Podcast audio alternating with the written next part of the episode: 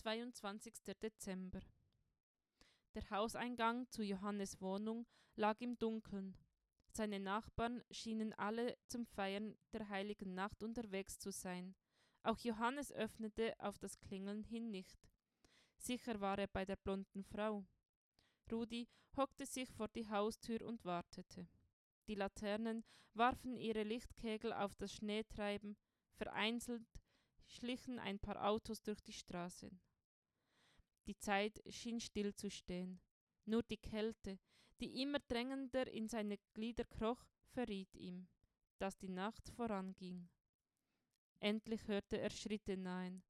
Für den Moment fürchtete er, es sei nur irgendein Passant, aber er wurde nicht enttäuscht. Es war der Mann, auf den er den ganzen Abend gewartet hatte. Mensch, Rudi, sitzt du hier schon lange? Kann man wohl sagen, meine Füße sind fast erfroren. Johannes reichte ihm seine Hand und half ihm auf. Dann komm mit mir ins Warme. Gemeinsam gingen sie hinauf. Ohne zu fragen ließ Johannes ein Bad ein.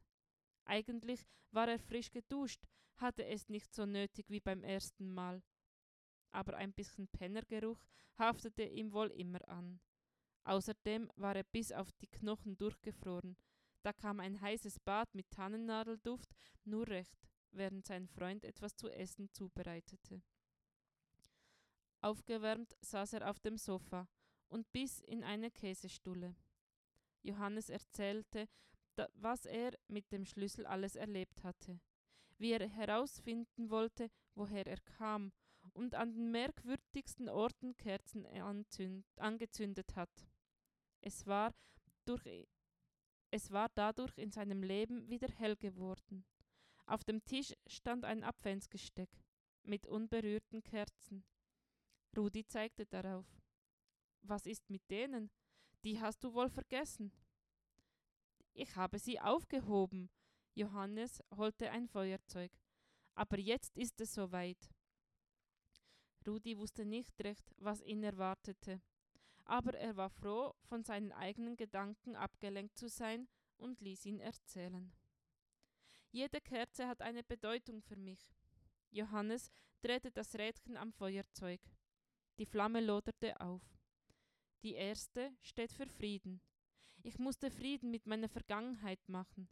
Na ja, zumindest einen ersten Schritt in die Richtung gehen. Frieden mit meiner Vergangenheit, dachte Rudi. Wie soll das gehen? Das zweite Licht fuhr Johannes fort und zündete die Kerze an. Steht für Hoffnung. Ich habe gesehen, dass das Leben weitergehen kann. Irgendwie. Rudi schwieg. Hoffnung. Das klang zu schön, um wahr zu sein. Das dritte Licht hat zwei Namen Freude und Liebe.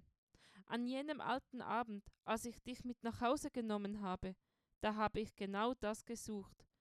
Freude und Liebe, und beides habe ich gefunden. Du hast einen Penner mitgenommen, weil du Freude und Liebe gesucht hast? Klingt verrückt, ich weiß, hat aber funktioniert.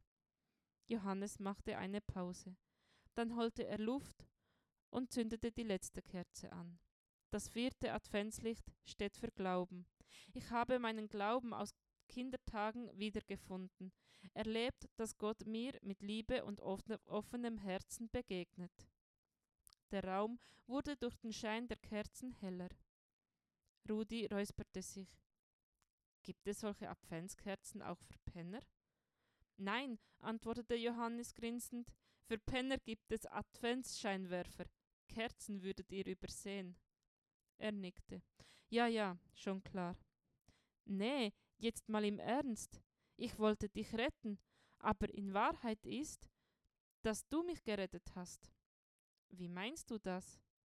Ohne deinen Schlüssel wäre das alles gar nicht in Gang gekommen. Ist doch nur fair, wenn für dich auch was dabei herausspringt. Und woran denkst du? Bleib bei mir, Rudi. Du kannst bei mir wohnen. Versuchen, wieder Boden unter die Füße zu bekommen. Wenn du einen Wohnsitz hast, findest du vielleicht einen Job. Was sagst du?